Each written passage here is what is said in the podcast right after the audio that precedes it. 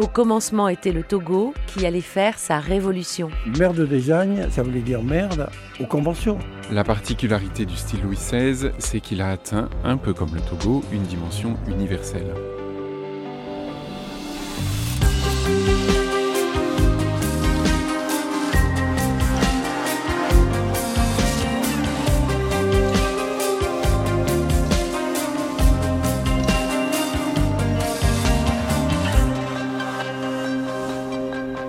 Et si on allait voir ce qu'il y a à l'intérieur du Togo Qu'est-ce qu'il a dans le ventre? Pour trouver son secret, je me dis qu'il faut comprendre comment il est fabriqué, découvrir son anatomie, voir toute la chaîne de production, ne rien rater. Donc il faut que j'aille aux ateliers Ligne Rosée. J'ai repris le train vers l'est de la France et je suis retournée dans l'Ain, à Briord, au cœur du réacteur, là où les artisans fabriquent le Togo.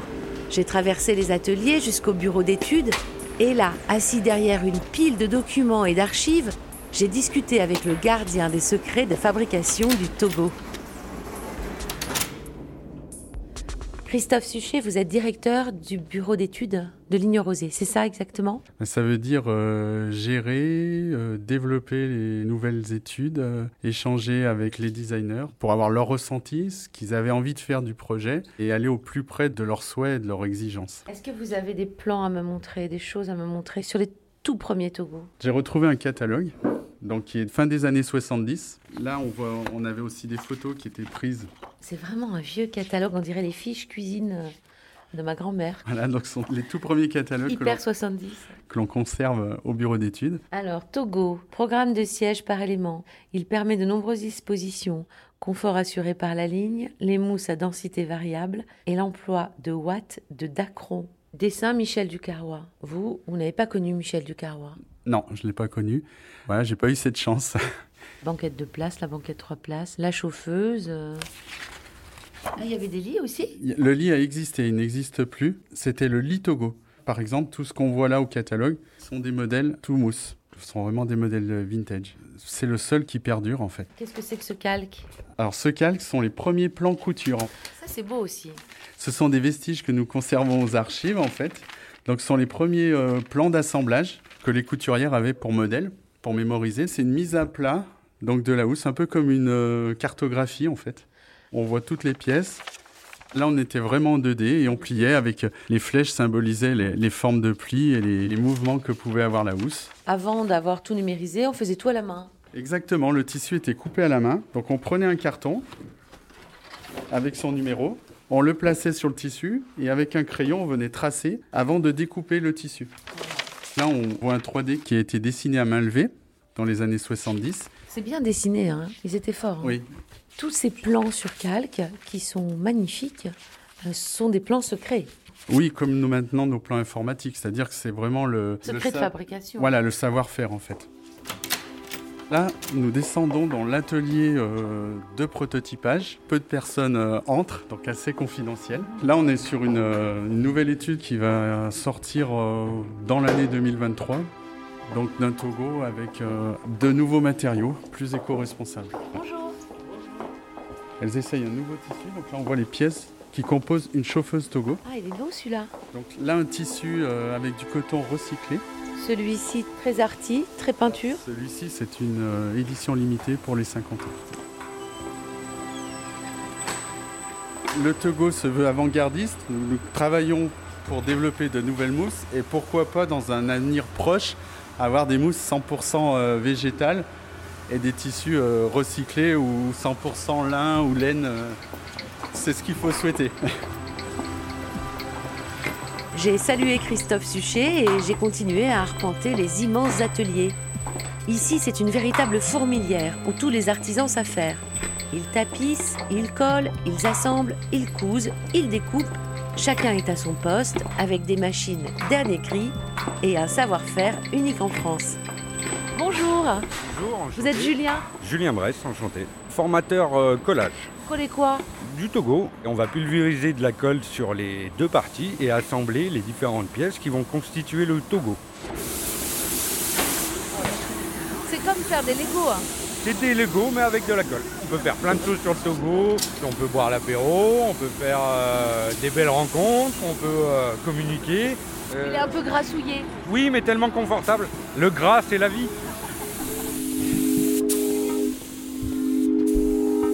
Bonjour. Bonjour Samuel, formateur tapissier Togo chez Rosier. Comme ça, visuellement, on a l'impression que c'est facile, mais c'est quand même très physique.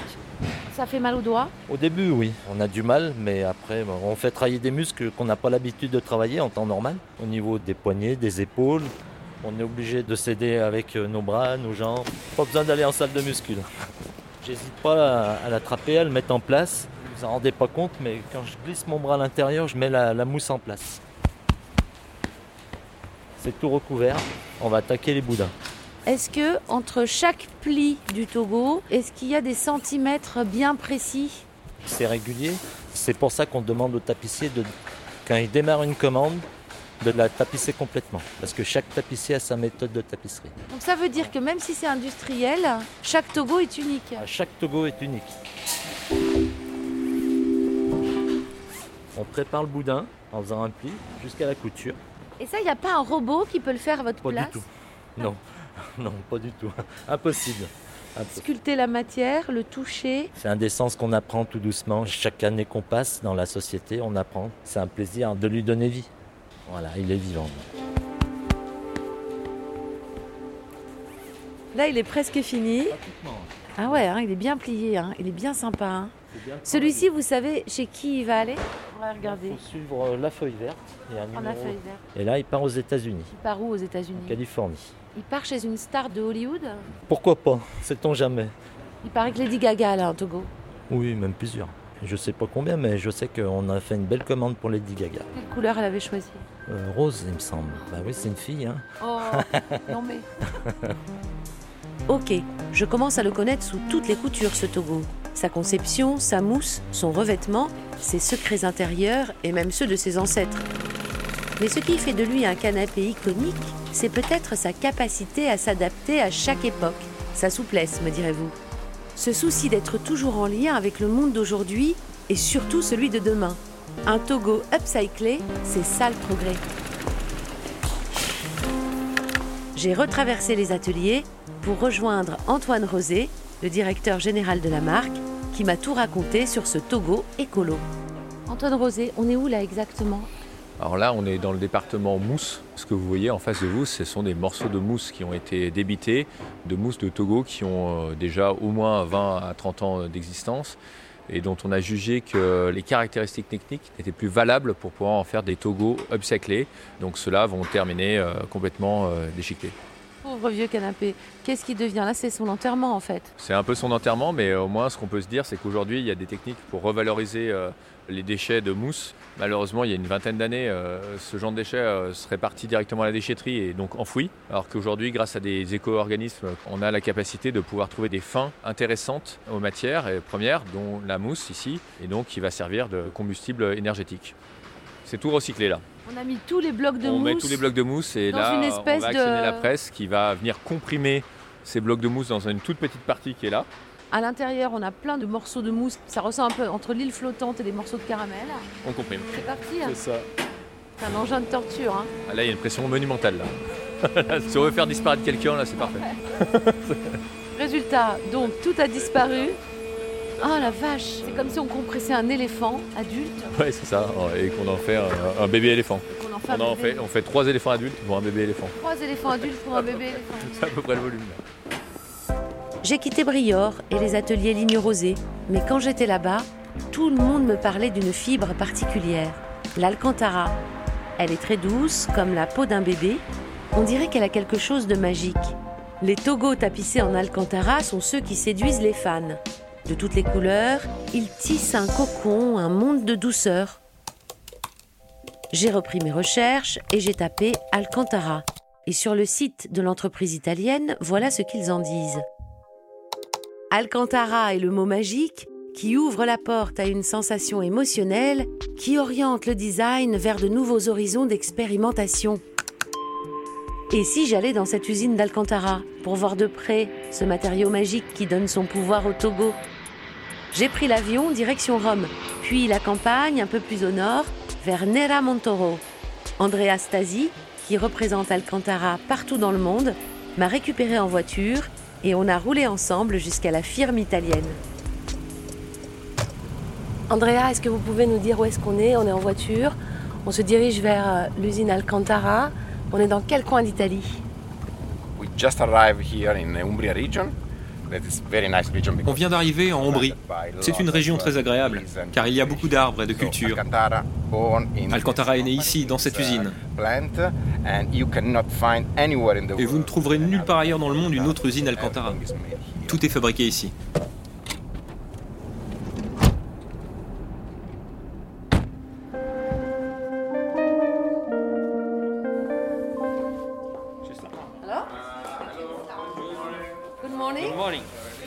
Aurélie, We can start the visit. On peut commencer la je visite. mets la veste Alcantara pour me protéger et le casque. Dans l'histoire d'Alcantara, moi j'ai vu que l'Alcantara avait été découvert par un scientifique japonais. Yes, it's right. Oui, c'est ça. Only a science. Il y a un brevet japonais déposé dans les années 60. We have uh, Seul un scientifique pouvait imaginer un matériau comme celui-là. Nous avons une technologie incroyable. La fibre est un des éléments les plus importants de l'entreprise. The real innovation La vraie innovation is on the process, est dans le processus, la façon de faire cette fibre. And uh, it is uh, a sort of secret. Which C'est un secret en quelque sorte.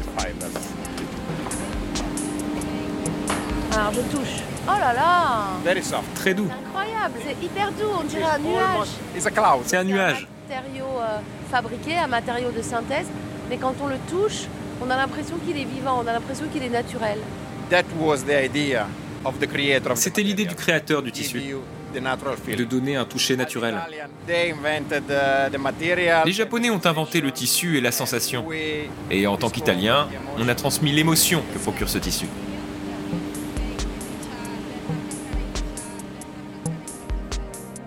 Alors à l'intérieur, il fait hyper chaud, au cœur de la salle des machines, et il y a 12 étapes avant d'arriver au tissu. Là, on voit des chutes, on dirait des spaghettis, look like a tagliatelle. Yes, but please don't. Oui, il faut surtout pas les manger. Tagliatelle à l'Alcantara. N'empêche que quand on regarde le processus, c'est un peu comme faire des pâtes. Yes, it's like the pasta. Oui, c'est comme des pâtes. Technology is a little bit more, La technologie est un peu uh, plus technological. technologique. Final results, Mais le uh, résultat final, uh, c'est comme des pâtes. À peu de choses près. This is why we are the best to make it. C'est pour ça qu'on est les meilleurs dans le domaine. Andrea, est-ce que vous pouvez me raconter la première fois que Rosé a découvert l'Alcantara? Comment ça s'est passé? Rosé is one of the first customers of this company and Rosé est l'un des premiers clients de cette entreprise et un des plus fidèles. Et on espère être un de leurs plus fidèles fournisseurs aussi. Ils ont commencé à utiliser l'Alcantara dès les premiers Togo. Le Togo est essentiellement tapissé en Alcantara parce que c'est son expression maximale.